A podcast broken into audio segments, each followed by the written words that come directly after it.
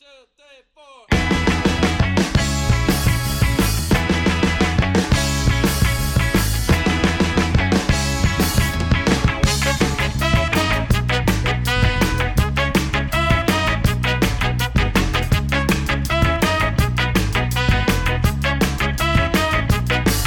¿Qué sopa banda? Bienvenidos a un nuevo episodio de su podcast Tu Playbook. Estamos aquí como siempre, su servidor José, Camilo Juanjo, con unas buenas y refrescantes pintas.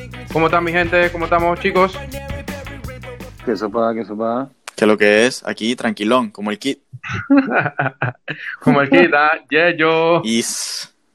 Bueno, para hoy les traemos el análisis a profundidad de la AFC North, la división del norte de la conferencia americana. Y creo que sin mucho preámbulo podemos arrancar de salida con los actuales campeones. ¿Qué nos tienes por ahí, Juanjo?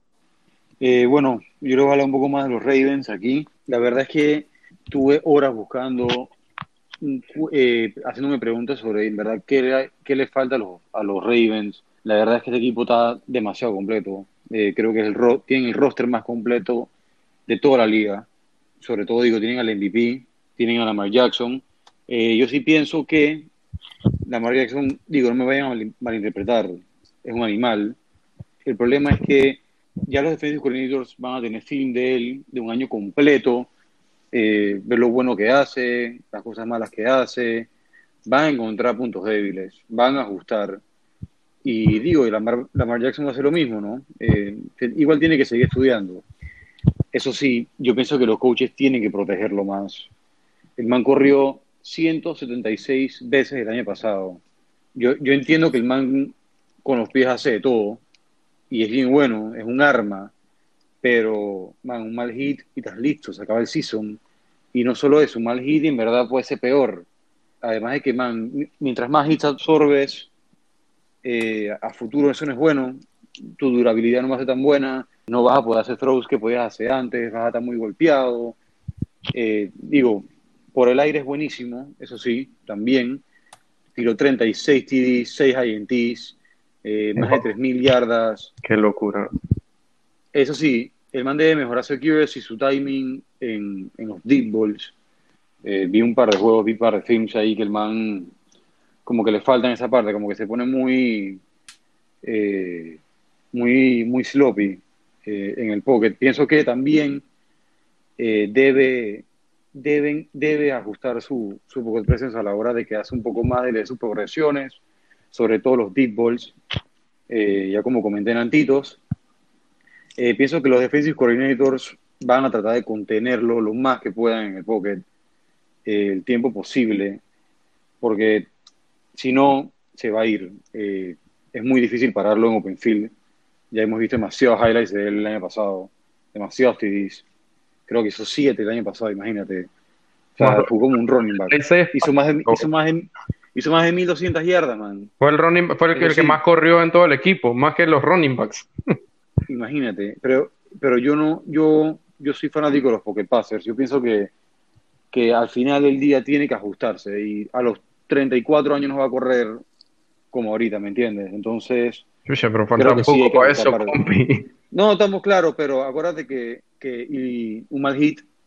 Sí, ahí es el miedo, man. Es que uno nunca sabe, o sea, es el fútbol americano, es NFL, ¿me entiendes? Entonces, él tiene que jugar cuidado con eso. Y los coaches tienen que entender también esa vaina, man, eh, cuidarlo, es el futuro, ¿no?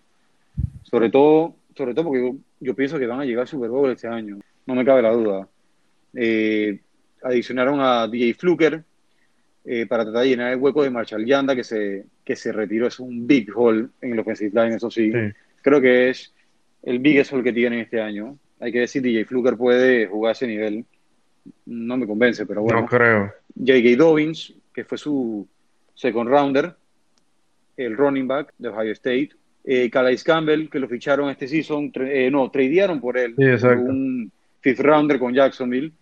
Eh, tiene 34 años, pero el season pasado no se vio tan mal. Eh, tuvo 6 sacks y medio. Ese dice buco de él. Eh, un stat mega, mega foco. Ves que el man no se ha perdido un solo juego desde el 2015. Brutal. Está bien foco. Esa vaina, para un jugador que juega en el tren, en los trenches, eso, eso dice buco. Man, de verdad que es un animal. Derek Wolf, lo ficharon este año creo que va a startear. Patrick Quinn, que fue su first rounder como inside linebacker. Creo que llenaron también un hall que necesitaban. Creo que un gran linebacker, Patrick Quinn. Sí, eh, y, también ficharon al otro linebacker, creo que en tercera ronda, el de Ohio State. ¿Cómo es que se llama? El Ohio State. Eh, ¿Cómo es que se llama? Eh, ya te digo, espérate, no recuerdo muy bien, ya te digo cómo se llama él. Buenísimo. si Camilo, hazme un favor.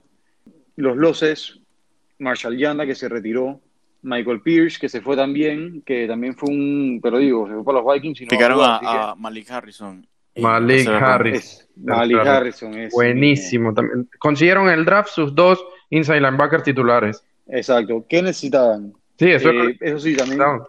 Y no solo eso, Tony Jefferson, que se lesionó el año pasado el ACL, ¿se acuerdan? Como en Week 5, Week 6. Y Chuck Clark entró y fue manso reemplazo. O sea, ni siquiera tuvieron que ni siquiera tuvieron que extender a Tony Jefferson. Extendieron fue a Chuck Clark, que le salió un poco más barato, pienso yo, y se ganó su contrato, ¿no? Eh, Las Vegas tiene a los Ravens con 11.5. Yo pienso que obviamente se lo van a pasar. Pienso que van a ganar de 12 juegos en adelante. Eh, el loco, la estaba viendo un par de predictions y el loco de Colin Cowher lo tiene que 16. sí. Sí, sí. loco. Qué loco, eso, eh, eso no va a pasar. No, no, pero sí creo que van a ganar, creo que sí van a ganar 12 juegos en adelante. Creo que van a perder contra, contra Pittsburgh. Uno, de esos dos juegos los, lo pierden, seguro, sí. Sí, eso es un, eso es un buen, buen juego este año, eso sí. Pero eh, ahora mismo no sé qué opinan. Eh, si pasamos al tema, ¿quieren opinar algo? No, yo. ¿Agregar algo? Yo sí quería dar ahí mi aporte a tu análisis. Y es que yo pienso que Lamar Jackson, el man cayó el último pick de primera ronda hace dos años por algo. Él fue el quinto QB of the board, aun si hoy en día parece una locura, especialmente por los cuatro QBs que, que se fueron antes que él. La verdad, en su momento, de nuevo, pienso que hacía todo el sentido del mundo. Con esto yo quiero darle todo el mérito del mundo a los Ravens, quienes también picaron a, Hayden Hurst en primera antes que a Lamar, así que tampoco fueron tan genios nada. Pero bueno, que digamos una vez que ya lo tuvieron en su equipo, supieron construir una ofensiva basada en las fortalezas y en el skillset de Lamar. Esto fue totalmente evidenciado en la cantidad de jugadas de RPO que se tiraron el año pasado, donde Lamar fue por lejos el QB que más RPOs corrió, haciendo entre pases y corridas un total de casi 1300 yardas, muy por encima de las 780 que tuvo Kyler Murray, quien bajo el mando de Kingsbury en Arizona fueron los segundos que más jugadas de RPO corrieron. Algo que también es cierto es que el temporada de MVP del año pasado de Lamar realmente no hubiera sido posible sin la defense que se sacaron del sombrero y que nuevamente promete ser una de las más top, como has mencionado Juanjo. Eh, pienso yo porque no solamente tiene un, un front seven elite, básicamente, con, las ediciones que has estado mencionando, sino que también tiene una secundaria bien top. Para mí, incluso creo así, a bote pronto, yo diría que eran la mejor, la mejor de toda la liga el año pasado. Eh, lástima que, bueno, pasó la lesión de Tony Jefferson que, nos contaste.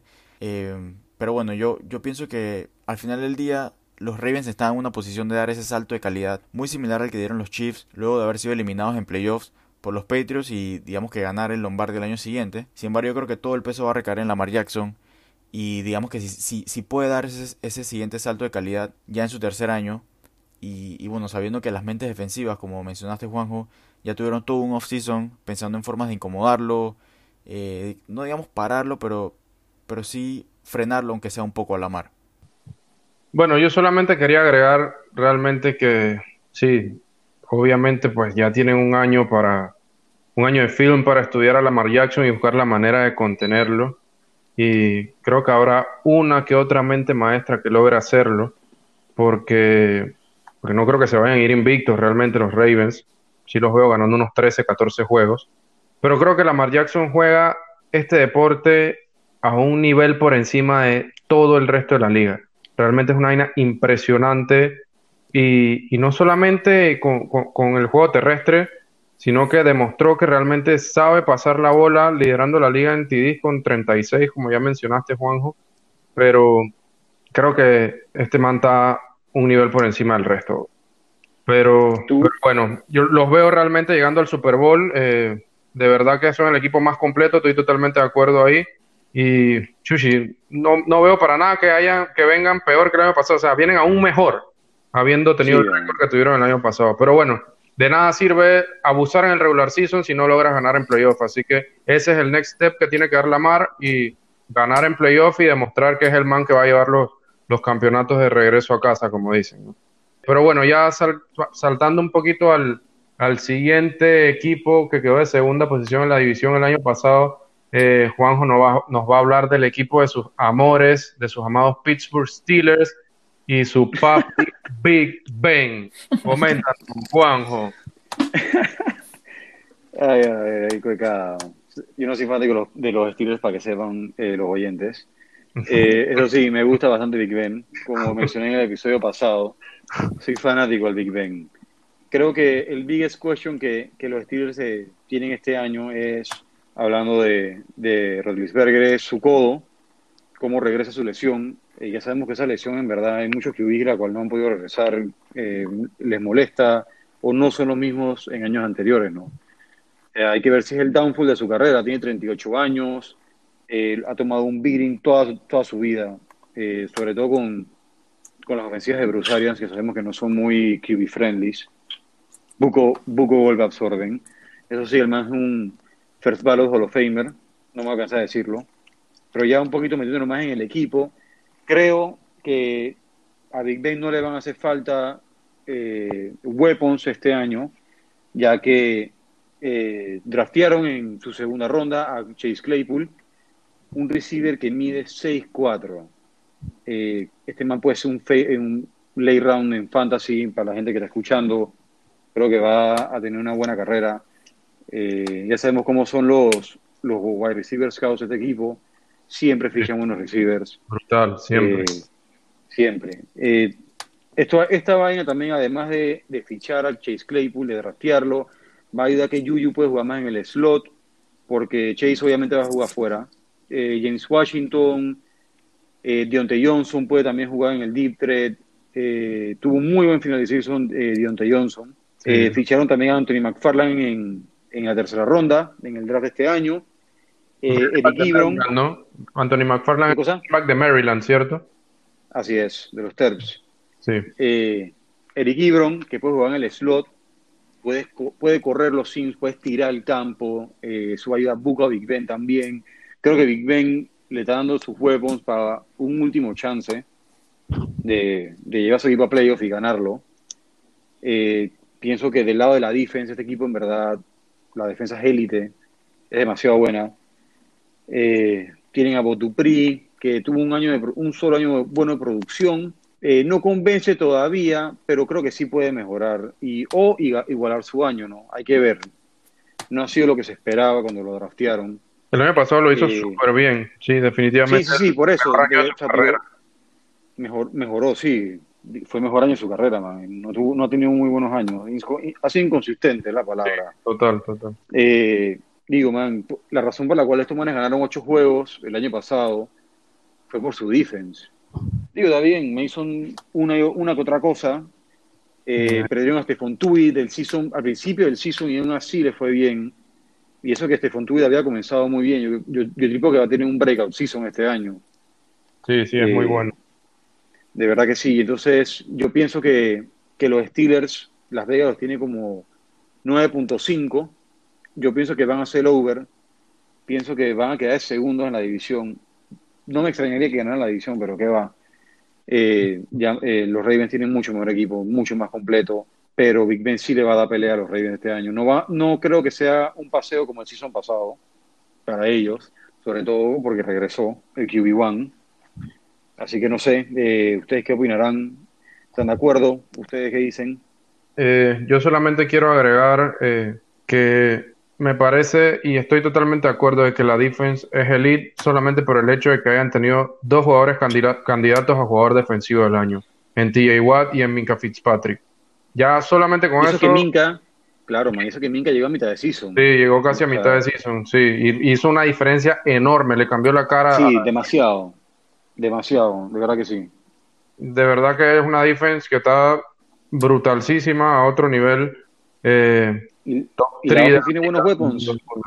Sí, claro, y, la clave va a estar, el, el, el, desempeño de los Steelers, la clave va a estar en, Big Ben.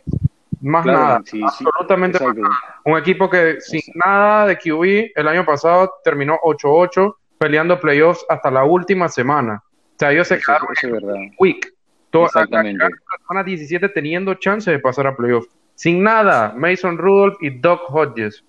Por favor. Y con James Conner lesionado casi que todo el season también. Jugaba un juego, se perdía tres, jugaba, se perdía tres más. O sea. Una, gran, una, una de las grandes razones por las cuales tuvieron que fichar, y eh, digo, rastrear un running para este año. Sí, el año pasado. Eh, era necesario. A Benny Snell, ahora a McFarland. Sí. Pero bueno, ya Conner ha demostrado que, que está al, eh, al nivel de la NFL siempre y cuando se mantenga sano, ¿no? Eh, Exacto. Camilo, ¿querías agregar algo? Pues sí, la verdad no, no, no tengo mucho que agregar eh, al análisis de, Juanjo. Realmente creo que, digamos que, o sea, sí, gran parte del éxito de esta, de esta, de esta división, de poder ganar la división o incluso llegar a, playoff eh, por wildcard, va a depender de, la defense, que sin duda es una de las mejores de la liga. Tiene muy buenas figuras y, pienso que esto puede hacer que, que en ese salto de calidad, aun si la offense no viene con todos los poderes, eh, dependiendo de cómo venga, cómo venga aquí el estimado Big Ben, eh, realmente pienso que, sí, tienen, sí tienen buenos jugadores. Me gustó mucho la adición esa de, de McFarland para, complementar. Pienso que por lo que he escuchado también un poco de, los comentarios de Tomlin, realmente creo que McFarland tiene un, rol establecido, independientemente de que Conner se lesione o no. Pienso que es más como, ese back de change of pace, que creo que, tiene ese rol establecido pues, en el equipo creo que más bien el handcuff de, James Conner pudiera ser o Benny Snell o Jalen Samuels, que incluso me pareció escuchar que lo iban a cortar, no estoy seguro, pero creo que, a McFarland lo picaron para, para que tenga ese rol en, el, en la ofensiva. Pienso que le va a ayudar mucho. Eh, ahora que, que, lo recuerdo con el tema que mencionaste de Chase Claypool, es verdad, los, los Steelers siempre encuentran, eh, digamos que, robos de receivers en el draft pero no estoy tan seguro de tu recomendación del fantasy de este año porque pienso que tiene a dos receivers por encima también de drafts anteriores, eh, James Washington del 2018 y Deontay Johnson, que en verdad no estoy seguro cuándo lo picaron. Creo que fue el año pasado, ¿no? El año pasado, sí, él era rookie el año, pasado. Exacto. Así que pienso que va a ser un poquito difícil que Chase Claypool tenga ese impacto, incluso a mí me parece, eh, cuando pasó el draft, que a él lo picaron más que nada para ser una especie de Tyren.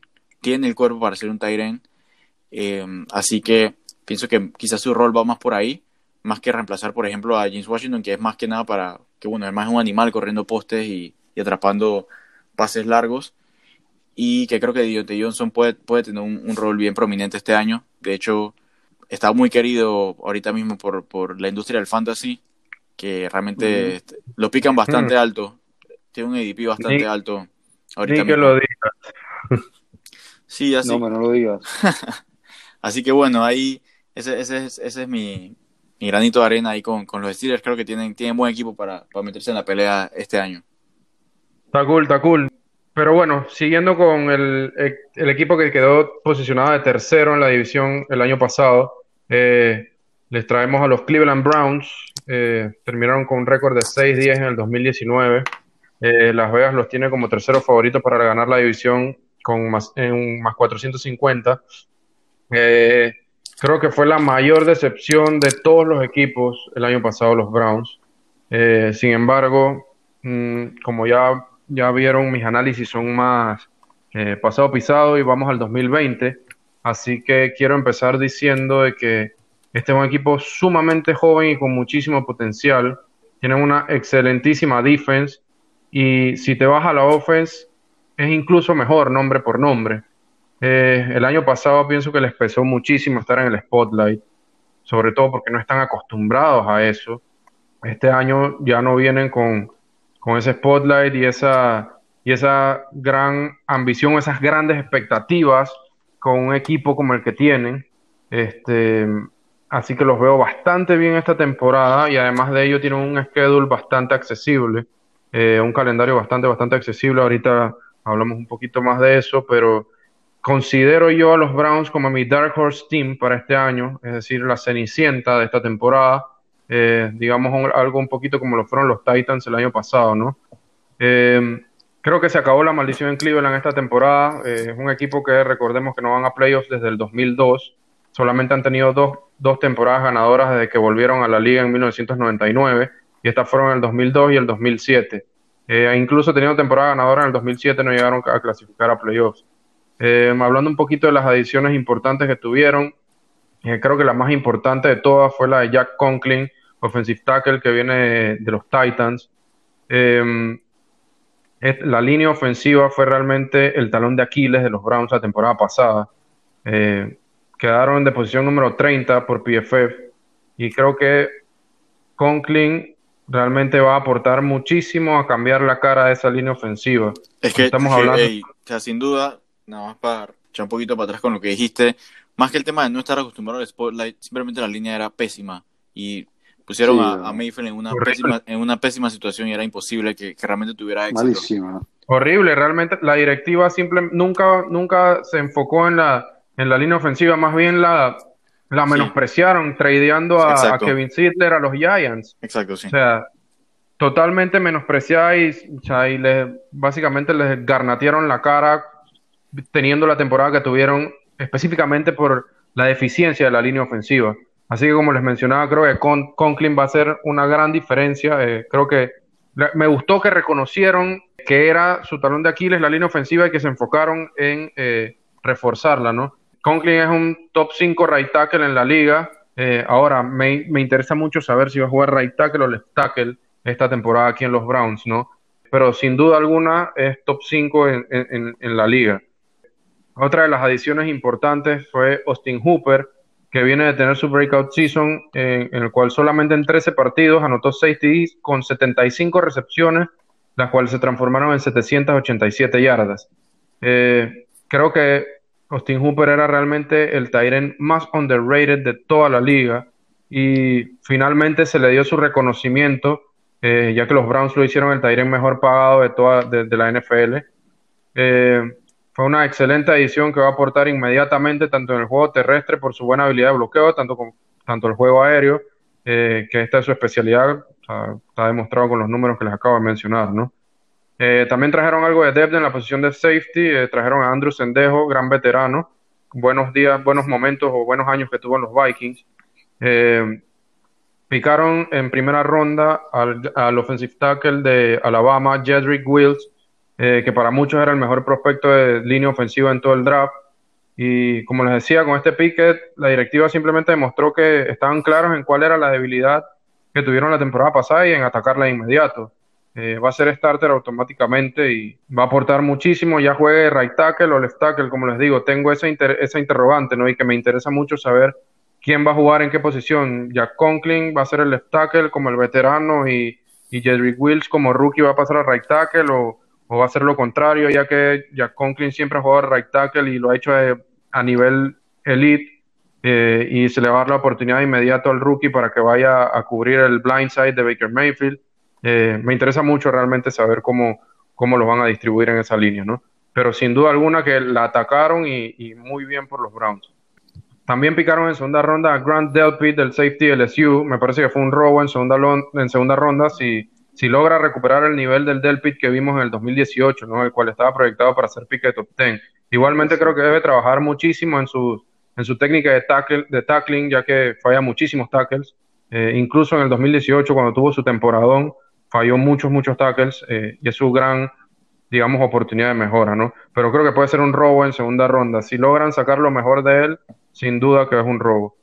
También picaron en sexta ronda a Donovan People Jones, receiver de Michigan, que es sumamente grande este receiver, algo que no tienen en Odell Beckham y en Jarvis Landry. Estamos hablando de un receiver que mide 6'2 y pesa 212 libras, o sea que va a aportar mucho, sobre todo en el red zone.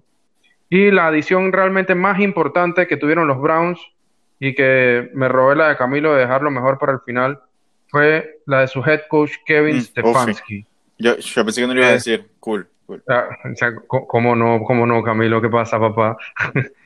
Eh, creo que Stefanski viene con, con, una mentalidad ofensiva terrestre. Este, posicionó a Minnesota el año pasado con, como la la octava mejor eh, ofensiva de la liga, eh, promediando 25.4 puntos por partido. Y viene a establecer su filosofía de juego terrestre, que fue la sexta mejor en toda la liga, con 2.133 yardas y 19 TDs la temporada pasada con los Vikings. Además de eso, tiene dos grandes running backs a, su disponibilidad, como son Nick Chubb y Karim Hunt. y, estoy segurísimo que se las va a ingeniar para, para tener a ambos en el campo a la vez, ya que los dos son talentos élites, eh, sobre todo Karim Hunt en la, utilizándolo en el juego aéreo, ¿no? Sabemos que es bastante versátil, puede tanto correr como apañar, eh, y, los, y los, los rumores o los, los reportes de Cleveland dicen que va a utilizarlo muchísimo en el slot de esta temporada Karim. Eh, y Nick Chop, pues, va a ser el starter, va a ser el pounder y el que va a, cargar el, mayor peso de ese backfield, ¿no? Sabemos el talento que tiene Nick Chop. Eh, Las Vegas pone, pone a los Browns con un over-under de 8.5 partidos. Eh, yo les doy el over a los Browns con un récord de 9-7. fui bastante conservador, creo que pueden incluso llegar a 10 partidos ganados eh, si sacan uno que otro partido que considero bastante complicado en calendario, pero que sin duda alguna tienen el, el roster y ahora el coaching staff para lograrlo, ¿no? Si logran sacarle, por ejemplo, el juego quizás a los Titans en la semana 13 en Tennessee, pudieran fácilmente estar ganando esos 10 partidos. Y playoff entonces. Y playoff de Wildcard, correcto. Este año acaba la maldición de los Browns. Acuérdense que también que ahora hay un playoff spot extra este año, así que sí, sí, eh, puede, haber un equipo, puede haber un equipo, exacto. Claro, claro. Sí, no digo yo, o sea, es imposible no estar de acuerdo con lo que está mencionando. O sea, no creo que vaya a sorprender a nadie, absolutamente nadie, que, que, los Browns puedan ganar doble dígitos eh, esta temporada. Realmente si ves hombre por hombre, tiene un equipazo. Eh, la offense eh, playmakers, la defense también está durísima. Y bueno, y, ahora que por fin arreglaron su talón de Aquiles, invirtieron todos los recursos que tenían a su disposición para mejorar la, la línea ofensiva y que realmente previo al season parece, parece ser una de las mejores de, de la liga, top 10 por lo menos. Eh, pienso que con eso ya tienen todo el chance. Y digo, al final lo que mencionaste creo que es lo más importante, pues lo, el cambio de Freddy Kitchen por Stefanski, que básicamente Freddy Kitchen al final fue casi un chiste eh, sí, el año pasado. Realmente que no le hizo nada bien a, Baker Mayfield. Pero bueno, también está el tema de, la línea ofensiva. Realmente era casi que imposible poder eh, tener éxito para, para Mayfield, quien claramente dio un paso hacia atrás, eh, un gran paso hacia atrás el año pasado. Después lo que había hecho había sido muy, muy, muy contundente y muy, muy bueno. Parecía especial, parecía tener ese talento para meterse en el, en el top 10, top 5 de los corebacks de la liga. Así que vamos a ver ahora que, que ya ahora sí tiene equipo, y ahora sí tiene una línea que lo proteja, ver si de verdad ese salto de calidad y meterse ahí en, esa conversación por, por esos QBs tops. Quizás pienso que tiene toda la chance este año para ser un buen QB, pero no necesariamente sé si eso se va a reflejar estadísticamente por la ofensiva en la que se encuentra, donde básicamente quizás va a ser mucho más eficiente, pero no va a tener, no va a tener tanto peso de estar lanzando tanto la bola. Así que por eso creo que no lo recomendaría en Fantasy. Meto un pequeño comercial aquí, pero pienso que va a tener una muy buena temporada. Sí, totalmente, totalmente. Comparto tu opinión y sigo siendo believer de, que Baker Mayfield va a poder explotar su potencial, como mencionabas, y, meterse en los top en algún momento de la liga, ¿no? También concuerdo que quizás no este año, pero sí también, sí, sí estoy de acuerdo contigo en que, en que va a ser eficiente, ¿no? Quizás no estadísticamente, pero va a ser eficiente. Digo, tiene weapons. Tiene los weapons. ya no hay excusa. Si realmente no logra este año, este año no logran tener un season por lo menos ganador, los Browns, como los por 500, por lo menos. 7, o sea, ya no, no sé qué más necesitan. Ahí sí te digo que es la maldición y, y, más nada. sí, definitivamente. Pero bueno, ya, ya para seguir avanzando, eh, vamos a, ir terminando con la división. Eh, voy a hablarles de los Bengals pienso que se, se va a notar un poquito eh, lo emocionado que estoy por, por este equipo en este año. Los Bengals el año pasado terminaron con el peor récord de toda la liga, ganando únicamente dos juegos, y uno de ellos fue el último de la temporada y que fue solo para ponerle, digamos, la cerecita en el pastel a la pésima temporada de sus odiados rivales, los Browns. Esto obviamente igual les aseguró el, el first pick del draft, que les sirvió para, sin pensárselo dos veces, llevarse al QB de LSU, Joe Burrow, quien tuvo una temporada histórica, sin duda para mí la mejor de la historia en el college football. Burrow no solo ganó el Heisman, sino que también eh, llevó a LSU a su primer National Championship desde el 2007 y que por fin pudieron superar los años de miseria que les proporcionó su ex, su ex head coach eh, Nick Saban en Alabama. Estadísticamente hablando, los números de Burrow, en verdad te vuelan la cabeza. En 15 juegos el, el año pasado completó el 76% de sus pases, lanzó para 5.671 yardas, con 60 TDs y apenas 6 interceptions. Además de eso, agregó otros 5 TDs por tierra. Para poner esto, digamos, un poquito en, perspectiva, Cam Newton en su temporada histórica en Auburn, donde también ganó el Heisman y el National Championship, man corrió para casi 1.500 yardas, pasó para casi 3.000 e hizo 50 TDs totales. Obviamente una locura de temporada también, pero que se ve un poco diminuta a la par de lo que Burrow hizo, especialmente en el apartado de touchdowns, 50 contra 65. Eh, y es verdad, yo entiendo que, que esto es college, la NFL es otro monstruo totalmente diferente, pero para QBs eh, como Newton y Burrow, jugar en la SEC es sin duda lo más cercano que te puedes encontrar a la NFL. No tengo duda de que equipos como LSU, Alabama, Georgia también, le hubieran podido ganar a los Bengals de 2019. Así que realmente tampoco es poca broma lo, lo- lo que lograron estos, estos dos QBs, específicamente Burrow. Por, lo- por otro lado, muchos expertos en el, en el mundo del scouting llaman a Burrow el prospecto más safe desde la llegada de, de Andrew Locke a la liga en, en el 2012. Pienso que va a ser maravillas desde el día cero, aún con la pandemia, para ayudar a esta offense que fue la cuarta peor en TDs por aire, con apenas 18. Fueron los quintos peores en yardas por pase y fueron los peores en completion percentage. Recordemos también que, que este viene siendo el, el segundo año de Zach Taylor como head coach, que viene de ser QB coach de McVay en los Rams. Yo en lo personal critiqué mucho esta contratación de, de Zach Taylor en su momento porque parecía que lo hubieran escogido simplemente por estar relacionado con McVay, muy similar a lo que pienso de la Fleur en Green Bay. Correcto. Sí, sí, sin embargo, yo pienso que es cierto que, que nadie en el mundo hubiera podido hacer milagros con la, con la pésima ofensiva que tenía el año pasado. Así que ahora sí creo que, que Zach Taylor tiene su chance de demostrar si de verdad es bueno o solamente se benefició de estar detrás de, de la mente maestra de McVay. Que bueno, para los eh, oyentes que repiten saben que es mi crush, Sean McVay. Y bueno, gran parte de... de- de- No, no quería decirlo yo, pero lo bueno es que lo aceptas. Sí, sí, ya, ya, ya es algo recurrente. Pero bueno, digamos que gran parte del potencial de esta ofensiva va de la mano de Joe Mixon, quien me parece un running back top 7 en la liga, quizás top 5, y a quien yo espero que con la llegada de Burrow puedan por fin empezar a utilizarlo como se debe. Se podría decir que el punto fuerte de Joe Mixon realmente es atrapar pases, pero con la presencia de Gio Bernard en el equipo, este rol se lo han negado ya por años, y me parece una tremenda estupidez porque en si tienes un back que tiene ese skill set para jugar los tres downs, tienes que usarlo de esa manera. Repito, es una estupidez que básicamente le, le muestres tu mano a la defensa dependiendo del back que tengas en el campo.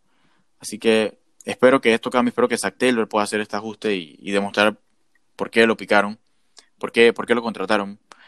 Pero bueno, continuando también con, con otras cosas positivas, eh, hay que mencionar eh, para la offense el regreso de Jay Green, que se perdió toda la temporada pasada por una rotura de ligamentos en el tobillo. Recién empezado el training camp, pero para los que dudan de Green y creen que ya no va a tener el mismo impacto, les recuerdo que los Bengals le pusieron en el offseason el franchise tag a Jay Green, es decir, que estuvieron dispuestos a pagarle 17 millones este año para que el man sea el arma número uno de Burrow. Pienso que los Bengals están volando en receivers porque también tienen a Tyler Boyd, que lo ha hecho sumamente, sí, lo ha hecho, el man lo ha hecho sumamente bien en los últimos dos años con Jay Green. Sí, y, sí, pero hablando de Tyler Boyd, eh, realmente lo ha hecho muy bien en los últimos años. El man ha promediado poco más de mil yardas, eh, 83 catches y 6 TDs por temporada. Pienso que ahí en el, sí, yo pienso que ahí en el slot Tyler Boyd va a ser el Justin Jefferson de, de Burrow en los Bengals. Sí.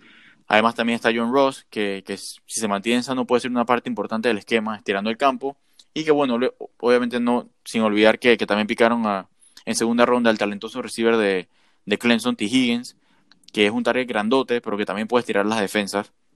Por otro lado, bueno, es verdad que, que se le fue Tyler Eifert en el free agency, pero, pero no creo que lo vayan a extrañar mucho. Primero porque ha sido muy poco lo que se ha mantenido en el campo. Segundo porque el año pasado que sí se Sí, mantuvo, sí, el año pasado que sí se mantuvo sano, realmente no fue ni la sombra de, de ese Tyler Eifert del 2015. Y por último, un también- año, un solo año bueno. tuvo. Un solo año, sí. sí, sí, sí, puras lesiones después y, y el año pasado que sí, Sí. estuvo sano, realmente no, no dio la talla. Nada, nada. Entonces, eh, yo también, además creo, por último, que, que, bueno, el esquema de McVay, por ejemplo, nunca ha sido muy usual un uso heavy de Tyrants. Es verdad que, que, bueno, que eso cambió un poquito el año pasado a finales con, con Taylor Higby, pero creo que, con las armas que tiene Zach Taylor no va a necesitar tanto a un Tyren. Otro punto que, también no debe ser pasado por alto eh, a la hora de hablar del, potencial de esta offense es que se viene Jonah Williams, el tackle de, Alabama, que fue el primer pick de los Bengals el año pasado. Para muchos, y quizá por lejos, el mejor prospecto de tackle en el draft pasado, pero que, bueno, se, se perdió toda la temporada por una cirugía de hombro a la que se tuvo que someter antes del season en junio. Es decir, que básicamente es como si los Bengals este año tuvieran dos picks de primera ronda para empezar el season. Habiendo dicho eso, eh, realmente aún con la adición de Williams, esta línea ofensiva proyecta ser una de las peores. El año pasado, según PFF, fueron la tercera peor, y es fácil de ver, ya que fueron el noveno peor equipo en yardas por acarreo y el sexto peor equipo en TDs por tierra, a pesar de tener a uno de los mejores backs en la liga, como bueno, Joe Mixon, ya lo mencioné. Además, fueron el noveno equipo con, más sacks permitidos. Y la mala noticia es que previo al season, PFF la ranquea incluso peor que el año pasado, siendo la segunda peor en el ranking, ya que además de, de, Williams, el resto de la línea son puros question marks. Eh, así que yo pienso que ciertamente la ofensiva parece tener el potencial de mantener a los Bengals en muchos juegos de esta temporada. Sin embargo, es la defense la que parece que los limita esta temporada. Y la razón por la que no creo que será hasta el 2021 que realmente compitan por un puesto de playoff, incluso con el tema de que, bueno, hay un puesto más de playoff este año. Eh, realmente es cierto que, hablando de la defense, los Bengals usaron 4 de sus 7 picks del draft en este lado del balón, pero realmente solo el linebacker de Wyoming, Logan Wilson, fue picado en el top 100, lo que no creo que sea suficiente para ayudar de forma relevante a esta defense, que fue la peor de la liga en yardas por tierra, la sexta peor en TDs por tierra, la cuarta peor en yardas totales permitidas y la octava peor en puntos permitidos. Es cierto que, por otro lado, estadísticamente se vieron bastante decentes en el juego aéreo, pero eso yo lo veo un poquito más producto de que muchos equipos les pasaban por encima y luego irse arriba se dedicaban a, correrles el balón, básicamente. Pero hablando, sí, pero hablando de, adiciones importantes, en la defense trajeron al corner de Trey Waynes de Minnesota, que bueno, ya Juanjo lo mencionó cuando habló de Minnesota, que pienso que, que nada, pues él mantiene el pedigrí de haber sido pick de primera ronda y que es increíblemente rápido, pero yo creo que sí, yo creo que es uno de los peores starters de la liga. Muy leve. esto, esto es evidenciado por el grade de 65.1 que le dio PFF el año pasado, pero que no es algo solo el año pasado. El man en ninguna temporada ha tenido un grade de PFF por encima de 70 en, en toda su carrera. Levesísimo. Sí, además, bueno, también, también se trajeron de Minnesota al corner Mackenzie Alexander, eh, así que hay más o menos... Sí, más o menos le robaron un poquito eh, la secundaria. Estos, estos dos van básicamente a reemplazar a, bueno, el año pasado, bueno, se les fueron en este offseason eh, Drake Patrick y Darquis Denard. Y quizás el comodín en esta unidad de la secundaria es William Jackson, que va para su quinto año, pero que en el 2017 tuvo un grade de PFF de 90, permitiendo un completion rate de apenas 35% y un pase rating de 36.1 cuando lanzaban en su dirección. Eh, así que pienso que puede ser interesante, puede ser, eh, como les mencioné, el comodín de esta unidad. Fue rounder en su momento también, ¿no? Te la debo. Sí, eh, estoy casi seguro que, William Jackson fue pick de primera ronda, de la Universidad de Houston. Pero bueno, fuera de esto, no hicieron más nada notable en el free agency eh, para la defense. Así que bueno, ya para ir terminando con mi análisis, las casas de apuestas están bien low con Cincinnati para este season y le tienen un, un over-under de 5 juegos y medio únicamente por encima de Washington y los Jaguars. Yo realmente creo que, los equipos en la NFL suelen encontrar victorias donde no parece haberlas, especialmente si tienes un QB decente. Eh, la verdad que la NFL es una liga increíblemente competitiva y por eso creo que los Bengals pueden dar ese salto y tener seis victorias este año. Eh, viendo el schedule juego a juego, realmente no les daría más de seis victorias, quizás siete, con algo de suerte. Así que si fuera mi plata. generoso generoso. Viendo juego a juego, pienso que, se puede. Así que, bueno, si, si, si esta fuera mi plata, yo creo que me voy con el over, pero honestamente, bueno, preferiría evitarlo. Así que... Está bien, bastante interesante lo que tienes por ahí de los Bengals. Este, nada, solamente lo que pudiera agregar eh, es que concuerdo en que Mixon es uno de los mejores running backs de toda la liga y que, y que Zach Taylor demostró a finales o después de la mitad de la temporada de la, del año pasado, eh, la segunda mitad de temporada, que, realmente lo va a utilizar o, que, y, que le está dando el uso que merece un jugador de la calidad y con las con el talento de Joe Mixon, como bien mencionaba, es un three down back. Eh, en, verdad, es la esperanza, en verdad, porque realmente al final, del season, al final del season lo usaron así porque realmente no tenían más nada en toda la No tenían absolutamente nada. Le daban la bola 30 veces por partido. Sí, sí, que, que, lo hizo, que lo hizo súper bien a pesar de la porquería de, línea ofensiva que tenía. Línea ofensiva, total. Así que ahí quizás está ese optimismo, pero de nuevo, realmente no tenían más nada en el offense, en la offense, perdón, así que vamos a, esperar que, realmente lo, lo, pueda replicar este año. Incluso, eh, realmente no, recuerdo quién fue que lo dijo, pero uno de los coaches mencionó que, que mientras más le das la bola a Mixon, mejor se va poniendo. Así que eso también es algo de optimismo, también de cara al fantasy. Sí, sí, totalmente. Me encanta Mixon para este año. Me gusta muchísimo para el fantasy. Eh, pero sí, y, definitivamente que la llegada de Joe Burrow le da algo de esperanza eh, a esta franquicia, sobre todo a futuro. Eh, concuerdo en que no creo que vayan a ser competitivos esta temporada, sin embargo sí los veo mucho mejor que el año pasado, sobre todo por el regreso de, o, la llegada más bien, porque nunca llegó a jugar de Jonah Williams en esa línea ofensiva, que claramente fue lo que más perjudicó a este equipo ofensivamente la temporada pasada, ¿no? Eh, me preocupa mucho la defensa, mencionabas nombres que de jugadores que han llegado esta temporada y realmente ninguno ninguno me, hace mover mucho que digamos eh, creo que va a seguir siendo de las peores defensas de la liga por lo menos esta temporada. Eh, si no la peor exacto si no es que la peor pero sí va a estar me parece a mí que en el bottom five las cinco peores. Pero sí les veo un buen futuro a los Bengals. Ofensivamente están muy bien parados bastante jóvenes eh, sobre todo ahora con la llegada de Burrow, hay esperanza en el futuro de la franquicia y, nada, empezar a atacar la defense en los próximos drafts y en los próximos offseason para, para hacerse competitivos cuanto antes, porque sí creo que la ofensiva va a dar la talla y que va a sorprender a muchos esta temporada. Y Jay Green tiene que mantenerse healthy también, ¿no? Eso va a ser una clave para ayudar a Buco y a Burro a desarrollarse más que todo. Sí, definitivamente. Igualmente, en el el peor escenario, digamos que AJ Green se lesiona temprano en la temporada, creo que igualmente con, con Tyler, Tyler Boyd y con John Ross y con T. Higgins, hay más que suficiente para, para hacer un buen trabajo, ¿no? Sí, eh, y que igual, no, o sea, al final tampoco están compitiendo por nada este año.